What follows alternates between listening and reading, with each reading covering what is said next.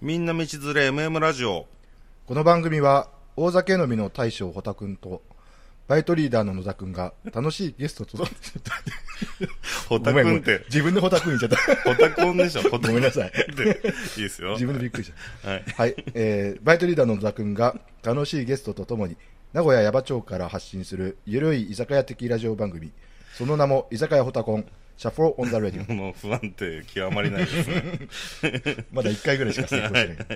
えーこの放送は愛知県フェンシング協会現場の相棒塩ビタミンゼリーの共振成果株式会社株式会社きらめきスタジオ小熊の提供でお送りいたしますなんか今日カンカンがいっぱいありますねねえなななななんかおしゃれなこれそうビールですジャケ買いみたいにして買ってきたけどこれメタリカじゃないですかこれもねええハードロックねハードロックのやつだとかちょっと可愛いのもあるよえこれなんていうやつですかこれこれはラガービールあなんかおしゃれなかあの、うんちょっと雑貨屋さんみたいなそうそう鳥のマークのこのインディーもこれまたスポーツ系じゃないですか、うんなん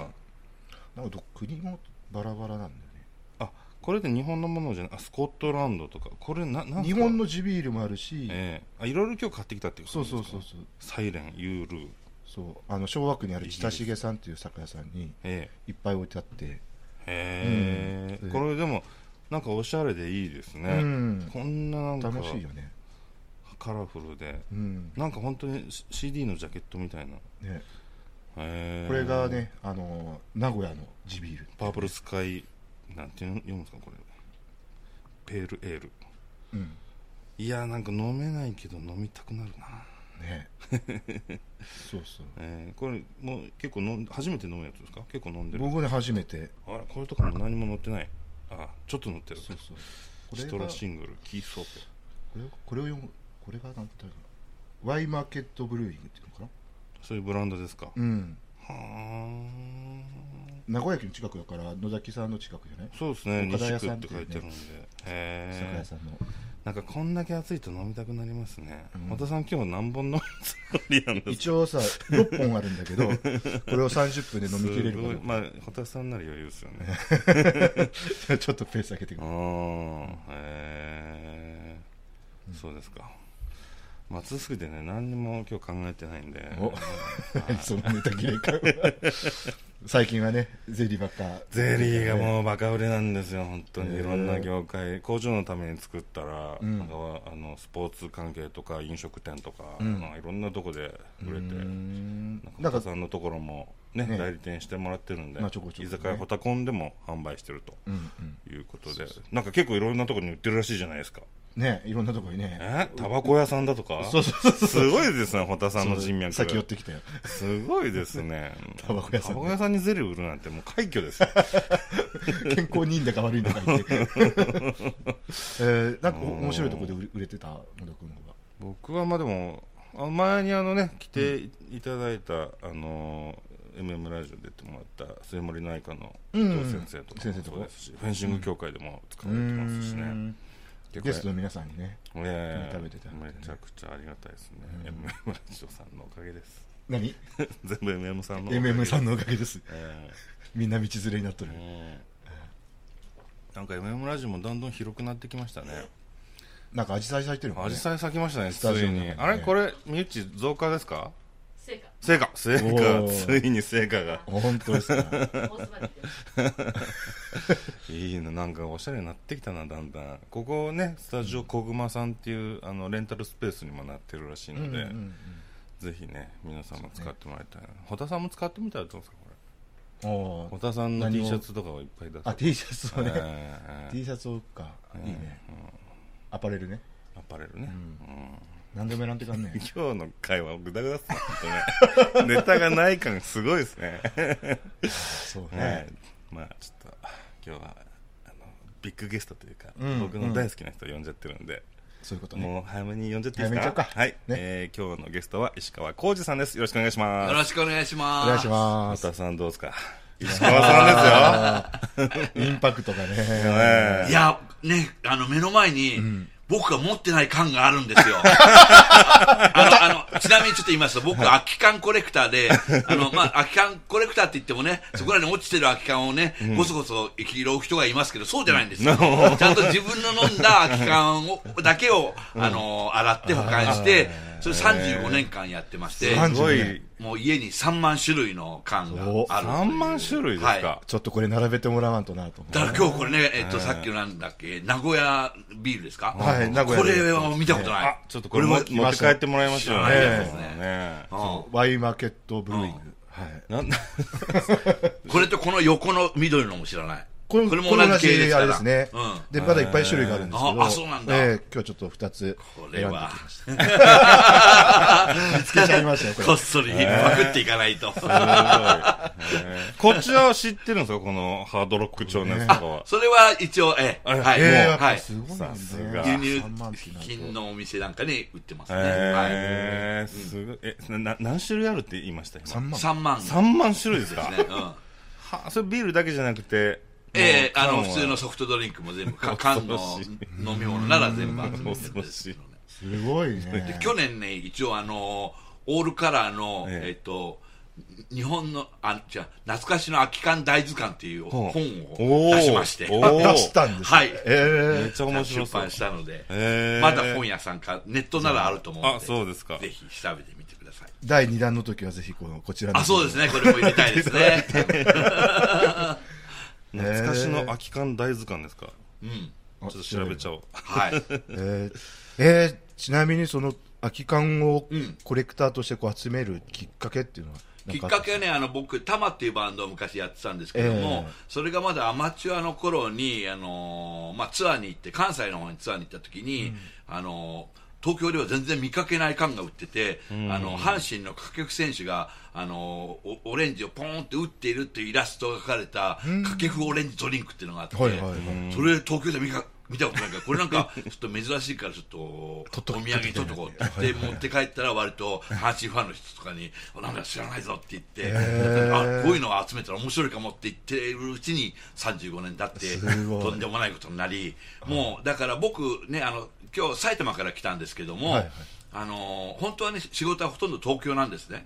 でなぜ埼玉に住んでるかというと、あのー缶を保管するためにすごいスペースがいるので、東京とかのマンションとかだと到底入らないので、あのそこそこ広い一軒家を借りなくちゃいけなくて 東京だと家賃が高くて払えないので埼玉で缶のために埼玉に住んでるすごいなーなんか缶ありきのそうですね建ては家いがえ完全に狂ってますね、これ。ー、やばいやつですねえー、そうなんだそうさっきあの玉のお話がちょっと出たんですけど、はいあの僕もちょっとあ懐かしいなって僕多分小学生、ん高学年ぐらい、はい56年ぐらいの時に、はいあのもうすごい大ヒット、あーさよそなうでらすジュニねア大ヒット1990年だからちょうど30年前でですすよねね。はういん、でよく聞いてたんですけど、はいうん、なんか映像あの今まあ YouTube で見れるんで、はい見たらこう楽あれですよねパーカッションがこう、うんなんかいろんなものをあそうオケとか鍋とかオケ空ですきよね缶とかねそういうの伝えてですよね。だから空き缶もそこの空き缶叩いてるうちにこうなんかこうだんだあんー集まってったのかなそれも近いとこみろあたいりな。ますねパなーんカッかションすごいですもんね。すごいなんかもう、なんか手作りの中、なんかそうでも音入れいいんだよね。かっこいいんですよ。かっそれがこいいロロックで。ロックなんですかね、もう。もだはかやらなわんからかないいかに、あのーそそもそもは楽器じゃなかったものを叩いて音楽を作るかっていうことにちょっと興味があって、でも割とそれをやってる人はいるんだけどもそれは実験音楽で終わっちゃう人が多いので、はいはいはいはいそうじゃなくてちゃんと普通の曲をよよく見たらなんか変なもの叩いてるぞっていうのが面白いかなと思ってなるほどねえすごいポップですもんね。えそういう意味でははそう。でも、その、タマさんのなんか音楽ってこう、なんだろうな、プログレッシブロックとか、はいグラムロックとか、いろんな要素がんかありますね結構そういう、ちょっと変わってますもんね。日本の音楽っていうよりか、うんすごい和的なんだけど、うんこう海外の洋楽のロックをあー取り入れながら、そうですねこう和製に変えてる部分があるのかなっていそうそうちょっと僕もあの、プログレとかが好きだったのでちょっとそういう要素も入ったりしてますねプログレ感がすごい。ぶっ飛んでますもん ね。そうだから実験音楽なんだけど、こうすごくキャッチーだなっていう。ねなんか民族感がありますよね民族感ね、うんそうでもイカ天ですよねのあそうですねバーってや行ったのがはい結構そのそういったバンドも多かったんじゃないのかなって思そうですね、今割と変わったバンドは多かったんだけど、その中でもどうやらとびっきり変わってた、 あんまり自覚はそれほどはなかったんですけども、自覚なかったんですかというか、だから、ちょっとそのその番組にね、出演するあの理由の一つに、似たようなバンドが先に出ちゃって、あのなんとかみたいなバンドだねって言われたら、なんか嫌だなと思って、だった早らめに出ないとそうそうそうあー、そしたら、後にも先にも似たようなバンドがいなかった。フォロワーがいないそうそうそう 誰もフォローしない 面白いよねまあ他にいないですよねでもねあんなバンドそう、まあ、今日もねタンクトップで来ていただいてはいはいタンクトップって言い方なんですかねこれあ、そう、当時はあのラランニング、ランニングシャツラン。ニングランニング玉のランニングっていうで肩書き持ってますそうそう、あの、あー一応ダウンタウンのまっちゃんが、はいはいはいはいあの僕のことを、あの、玉のランニングのやつって言う言ってから、あの、玉のランニングっていうのは通称になります。通称だったはんい。です ねもうそれでみんな分かっちゃうやつですね、そうインパクトがね前僕あの取材をさせてもらったことがあるんですけあどるんですねそこで調べるじゃないですかはいはいドラムスじゃあドラムドラマーでもないのかなみたいなでうんお遡ってみると玉のランニングっていう肩書きで乗ってるんですよ肩書きなんだ肩書きなんですよギタリストみたい なそういうノリで玉のランニングって書いてある僕の中なんかフレディ・マーキュリーに近いこほううなんか感性を感じるというかあ ランニングの格好 は、そうそうそうあの人バレエだけど あーななんかあれその芸術感を感じてしまう、あ、芸術って、あの、あー漢字の方の芸術ですね。そうですねフレディ・マーキュリーの方だとね、あの、カタカナの方の芸術の可能性もあるのでね 実。は芸みたいな、そっちの要素はあんまりないかな。えー今はそうすると、はいバンド活動はされてバンドはですね、そのタマってバンドは、えっと、もう今から17年ぐらい前に解散したんですけども、えっと、今はソロのギターの弾き語りと、あとバン、えっと、また別のバンドをいくつかやってて、一つやってるパスカルズってバンドとかは、あの、完全にインストバンドで歌がほぼないああのバンドとかもやっかてっこいいですよええドラマーの BGM とかもねやってそうますよ去ね年テレビのね「凪のおいとま」っていう番あのテレビ番組ドラマがあってそれの音楽全部担当しそうなんまですすかはいえー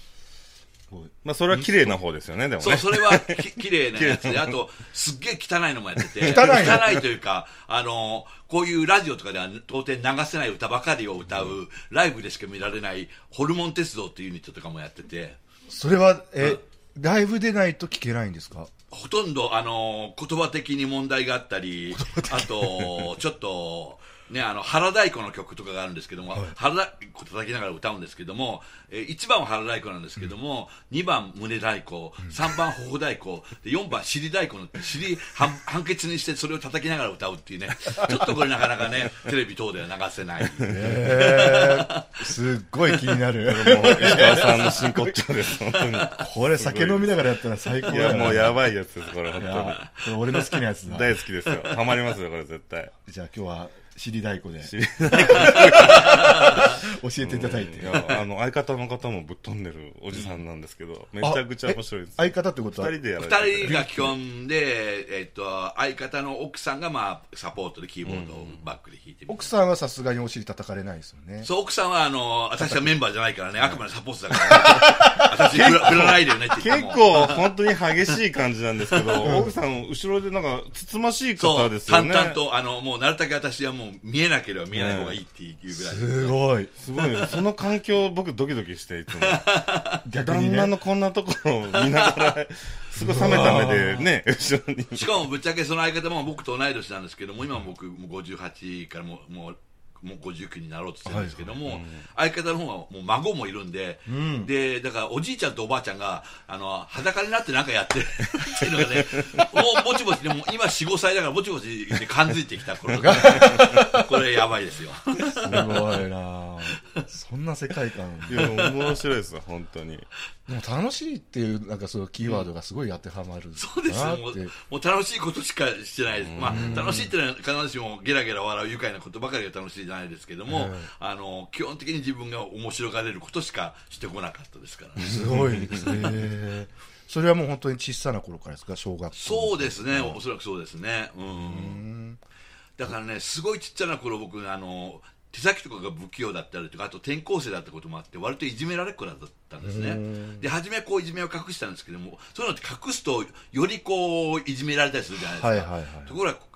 これもしかして、もう自分の不器用さを前面に押し出した方がいいんじゃないかと思って、バーンって出したら、あれ、石川面白いって言って、そこからなんか人気者にな って、人と生が変わりました。えー深いってやつですね。すごいですね。はい、だからいじめられてよかった。ああ、そそこも前向きに取られてしまうって。いいですね。えー、それはいつぐらいのことなんですかこうそれはまあ、まあ小学生ぐらいですかね。小学校、高はい学、高学年ぐらい。そう、まあ、そうですね。小学生全般かな。全般でちょあ、そう、小学校の高学年ぐらいの時に気づいて、徐々にそっちへ、あの、変化させていたというか。うん素晴らしいですね。感性合うんじゃないですかこれ小田さんもやっぱりちょっとぶっ飛んでるとこあるんでいや自分ではまともだと思って だから誰もまともだしラジオではなかなか聞けないんですけども、そのホルモン鉄道で、あの、YouTube とか検索すれば、あの、やばいの出てきますん で、 YouTube だと出てくるんですちょろっと、ちょろっと出てきますね。全部じゃないギリギリの感じですよね、ギリギリですが、もうすぐバンされるやつえ、でも、基本的にはライブ活動でやあそうです、そうです。るんよねだからね、ぶっちゃけね、もう3ヶ月ぶりぐらいにこう東京近郊からこっちに出てきたはいはいはいはい感じで、で、もう本当3ヶ月ぐらい、ほぼもう無収入のだったので、もうあのお金を使わないようにもう家にずっとこもって、あのネットで映画を延々見続けていましたねへ。ーはい。そういう時にこう創作活動みたいなのしないですかこう音楽、いや、多少はしますけどね、やっぱりこう、モチベーションが、次、いつライブがあるから、それに向けてとかいう感じなんですけども、それがね、はっきりわからない状態がずっと続いてるんでいね。つやれるかわからないことで。そうなんですね。それがちょっと微妙なところありましたけどね。えーうんちなみにどんな映画を見てみれたんですかえーっとね、割と最近、あのーえっと、なんだ、えっと、無料で見られるギャオとかもあるし、はいあはいはいと、アマゾンプライムとかは妻が入ってたので、それで、あの、なんか、見られるんで、割と、やっぱりちょっと、アンダーグラウンドな映画とか、やっぱりそうですちょねっと昔の 白黒の映画とかが割と面白くて見てゃう。僕は監督の名前パッて出てこないけど、あの、だっけ、エレファントマンとか、ああレーザーヘッド。はいはいはいはい。えっ、と、なんだっけ、俺も、あその人のね、ドキュメントこの間見ました、あ本当ですかえっ、と、うん。そう、なんか、うんうんああの監督さんもぶっ飛んでますもんね。そうですね。あの人のね、あの、あの人もともと絵描きさんで、絵がすごいんですよ。あそうなんですかドキュメントだとね、それが、えうん出てきますね。うん。感性はね、俺の好き な気がしてさ、うんうん、そう。ちょっともなかなか出てこないですからねエレファントマン、お面白いよね。めちゃくちゃ好めきっでち、ゃ古いやつですよね古い白黒だよデビねッ。ド・リンチさんあかそうそうそうそう、デデビッビッドドリリンンチねうんチね。そうそうちょっとね、グロテスク、うんそうですねあの描く絵はだから嫌じゃないですもんね、グロテスク。うんうんうん。え嫌かな人それぞれですい人それぞれ。やホルモン鉄道も客選ぶと思いますよあそうですね僕ははい僕あはめちゃめちゃ好きですけど、はいあ、どういうお客さんが来るんです実際こいや、う。いや、でも、でもね、割と見た目はまともな人は、ほら、見た目は見た目がまともな人ほどね、実はね、頭の中おかしい人も結構多いからね。あの、 そういう人は来ますよ。この前やられてたのも東海市の、あのー東海市東海市。東海市ってあるじゃないですか、名古屋の南の、東海市のあれ民民家なんですかねそうですね、あれ民家だけど、こう、施設の図書館みたいなうんととこになってて、そこをちょっとステージ上にして、本当民家の中でやるというライブやりましたね。木造の家です本当に家でね。で図書館って言ってもなんか倉庫みたいなところですもんねそうあれねですね。ね、うんうん本当にそっちもマニアックな本があるようなところでそうだからそのいわゆるちょっと昔のエロ系の本とかおーそういうのを風俗本とかが集めてる人なんで、へえ。そのおお店がそういうお店お店というかもう趣味でやってあのあまりにも集まっちゃったからちょっと人にも見せようっていうね見せてるみたいですけどねでまあもうその人はもう年配の人でどっかね名古屋のねなんかねどっか大ホテルのね料理長か何か料理長だったかなんかとにかくすげえ総支配人だったかななんか、すげえ偉い人らしいんだけどあそうなんですか 本当はへえでも今はまあ定年して、まあ、そういうへえ趣味の世界に没頭してやってなんかいい生き方ですよね、そうですねそう素敵だな、なんか素敵だよね、そんな生き方ね、こうステータスがあるけど、それはそれでもう一回終わらせてしまそうそうそう、ねうんう、うーん、行ってみてくださいめちゃくちゃあ、行きたい、面行き白たいい本当にぶ仏仏間みたいなところに椅子を置いてライブやるんですそうそうそうそうそうそこはあの昔からこう知ってみえてとかじゃなくて、急に、まあ45年前に知り合いの関係でああそこをちょっとそういうの好きだからきっとやらせてくれるよみたいな話があってなるほど、なるほど、えまあ、類は友呼ぶじゃないけど、だからなんか結構その共通点がああるってこと だよね、え昔からいるその永田森夫さんとかはいはいはい友部正人さんとかそういう人を呼んでやってたらしくてその流れで僕すらごい、もへ ー、赤田森夫さんとか来てる、東海市ってなんかね、そういう街 なの、俺知らなかったけど。いやその一件だけだと思いますそようですよね東海市やっぱ工業の街ですよやっぱりそうだよね新日鉄の街ですよねえあそんなあるんだでもあれですね意外と名古屋から遠くないというかねなんそうですねうんうんうんうんすぐ近いですねだから名古屋から見に来ていた人もいらっしゃいましたね結構ねうん最近の活動とか石川さん音楽以外の活動は何かされてます音楽以外そのちょっと本書いたりあとあれこれって今日っていつこの放送っていつですか 来週の木曜日だよねということは7月7月の2日かなあわかりましたあのじゃあねちょっと宣伝していいあどうぞどうぞえっとこっち名古屋どうなのかな、フジテレビかもしくは BS フジで流れているクイズノーベル賞というクイズ番組に7月の8日と9日2日連続でで出ますのでよろしくお願いします2日連続 ですかすごい、えどういったあれですかあまあ、クイズ番組ですね、クイズ番組で1時間のクイズ番組を2日間にわたって、はおい、ーそそこでどういったポジションで出られるんですあえっとか回答者として、回答者としてあの僕の隣はあのーピーターさんでしたね、お ーへーであの司会はあの増田岡田の岡田さんで、はいはいはいはっていう感じで、あこれはいいですねとんでもないことになりそうな番組ですねこれいねきなりなんか番宣来ちゃうって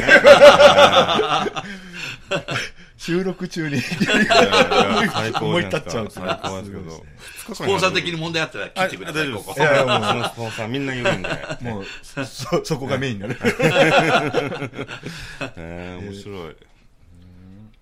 クイズ番組とか出てるイメージ全くなかったですねうんいや、それも突然なんかやっぱりテレビ、別にタレント活動してるわけじゃないんだけども、やっぱり年に何回かテレビからオファーがあって、そうするとぶっちゃけ普通のライブやるよりギャラがいいんで、あそうなんだ特に内容に問題がない時はまあ出たりしますね。はいへーそうなんだもうこれ関係ないんじゃないかっていう番組とかも結構出るんですかそれ関係ない、まあ、去年ね、お大食い大会とかのに出て、 あのーまあ、太ってるから食えるように見えるけど、そんなには食えないんで、あのー隣とかギャル曽根さんだったんで、もうギャル曽根さんの半分も食えなかったね。 その無様な姿をさらけ出して、へえそれは有吉ゼミって番組でしたけどね。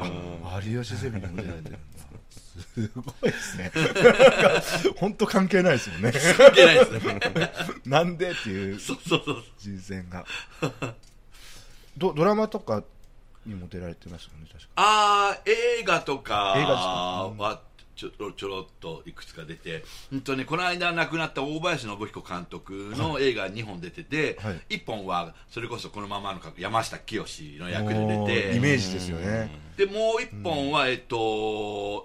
さっき言ったパスカルズっていうバンド全員で出て、でそれこそ主題歌もやって、はいはいはい、えーで主題歌の作詞とかも僕がしたりしましたね。すごいはいどうですかその映画とかこう役者さんになるわけですよねまあそうですけどね、でもそんなにあのーセリフの多い役とかじゃなくて、大抵は、あのーなんて言うんでしょうね、えっと、なんて言ったらいいんだろう、言葉がちょっと難しいんですけど、ホームレスって言ったらいいのか、ホームレスとか、ちょっとあのー頭的に問題があるような感じ、まあ、やっぱ山いわゆる山下清的な感じのあの役柄が多いので、あんまりセリフとかがある感じじゃなくて、まあそこをちょっと歩いたりして、ぼーっとしてとか、そういう感じのあそうなんですかやつが多いので、はい。えー難しくないですかこう逆にセリフがないっていうこいいう表現まあでもねあのほ本人もほとんどそんなようなもんだから そのままぼーっとしてるだけなんいでつも通りいるだけ で役になってしまう。すごいな。前ねあの宮崎あおいさんの、が初主演の映画に僕ちょっと出たんですねほうでこうやっぱりそういうちょっとホームレス感じの役なんですけども、でこう一緒にあの火炎瓶を投げて人の家を燃やす、燃やしたりするめちゃ役くだっちたゃんなで役すけでどすもね。危ない。 その時にあのーあのー映画を見たその監督の知り合いの人が「あの役の人よかったじゃんあのどっからあんな本物連れてきたの?」っていう 本物本物じゃない本物じゃないっていう本当に投げてそうなそ人う。そうそうそうすごいな。 そうですねまあでもホームレス感の役はもう全部ね、石川さんに。すごいはい今後もねあのーそういうオファーお待ちしておりますので、ぜひよろしくお願いしますホームレス役だからこちらって。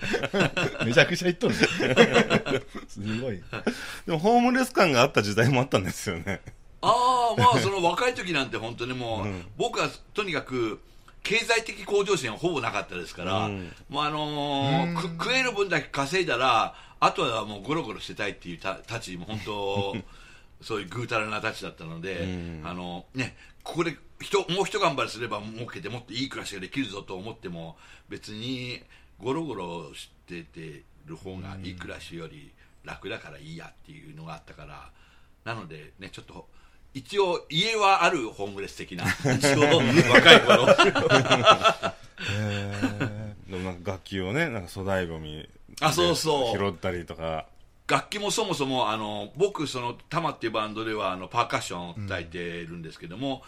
だから僕、ドラムは叩いたことなくて、ししかもドラム的なこともやろうと思ってなくて、えーたまたまですね、えっと、燃えないゴミの日に、あの、ゴミ捨て場に、スネアっていう、あの、たいあの、はいはいはいドラムのいね、一つの、あの、太鼓が落ちてたんで、それを拾って、それを、あの、ライブイベントとかでふざけて叩いてたら、あの、その、タマっていうバンドを組むことになった時に、お前それ持ってんだな、あの、ギターもいたらし、お前は太鼓担当な、みたいにな って。それで、だから、でも、普通のドラムを叩く気にならなかったので、最初はその、えーそこ辺にある桶とか、家にあった鍋とか、カンカラとか、そういうのを叩いて、えーそうこうしてるうちにそそれを叩いてランニングシャツで坊主頭でいつの間にか「紅白」のステージに立ってたよ これすごいですよね、本当にね。シンデレラ軽く超えたね。本当に。だからね、あのー全国のねえーホームレスおよびホームレスまがいの人、あのーまがいそうそう、あのこういうこともある から、あの大丈夫だよ。 まずは自分の楽しいこといろいろやっていけば、 そういうこともあるかも。逆にこう隠さずに解放するそうことでそうそうそううんですねうんもっと行かないとねいや、本当に。行けるとこまで行きましょうよ。クレイジーにう行んき小田さんも今ね、ちょっと迷ってる時期じゃ今だいぶやってるよねね、えーお金ねえなっつってね、いつも言ってますけど、もうねもうやりたいように生きていきましょうよ。何年この言葉を書き続けるなるね。ほどはねいクレイジーねちょっと見習っていきますわ楽しみにしてます。楽し小田さんの紅白を楽しみにしてますよ。みうち俺は白黒ぐらいね紅白じゃなくてまさか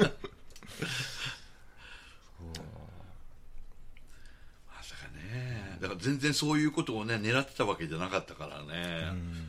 よりもびっくりしましたけどねでもまあそれがあ一回ねこうちょっと跳ねたじゃないですけど、それのおかげでいまだにそういう感じのことで他の仕事もせずに暮らしていけてるんでまあなんとかですけど逆逆にゴロゴロしたかったのにちょっと忙しかったりああそのね、うん、デビューして23年はまあちょっとそうでしたけどね、でもまあ逆あのー望んでもえできる環境じゃないからちょっとこれはこれであのどういう世界か覗けるチャンスだなと思って、まあ、それはそれで楽しもうとはしましたけどね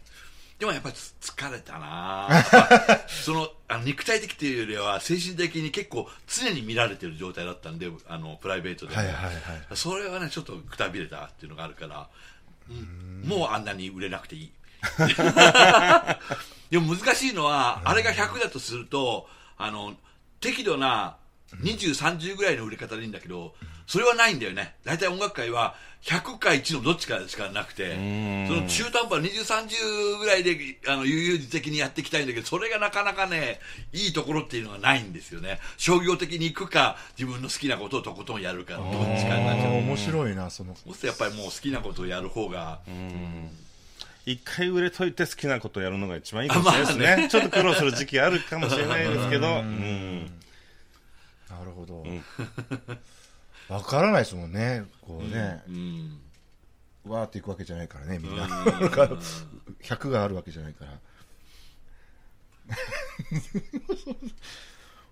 でもまあ好きなことをやってれ ばあごめんあじあ時間とかあ、ごめんなさいあああもうちょっといいです。もうちょっ ともうちょっといいです。はい、今。なんかね、その、最近実はそのパスカルのメンバーも一人亡くなっちゃったんですけども、この春にね、えーで、あとその、その映画を、ん映画監督の大林監督も亡くなっちゃったし、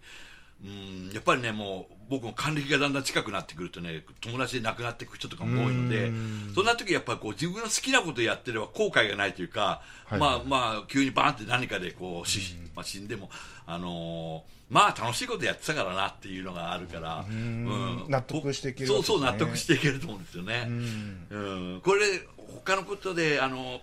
なんか苦労して成功するまでとにかく苦労してでも好きじゃないこともやってるとくそれでやっても必ずしも成功するとは限らないから、そうすると俺の人生何だったんだろうなっていう感じになっちゃうこともあると思うので、まあそれは人に向き不向きがあるから全員にあのどれがベストかは言わないけど僕はあの自分の好きなことをやる方がいいかなと思うんですよね。はいはい、ありがとうございます。はい、では、えー今日は石川浩二さん、えー来ていただきました。どうもありがとうございました。どうもありがとうございまあしりがとうございまた。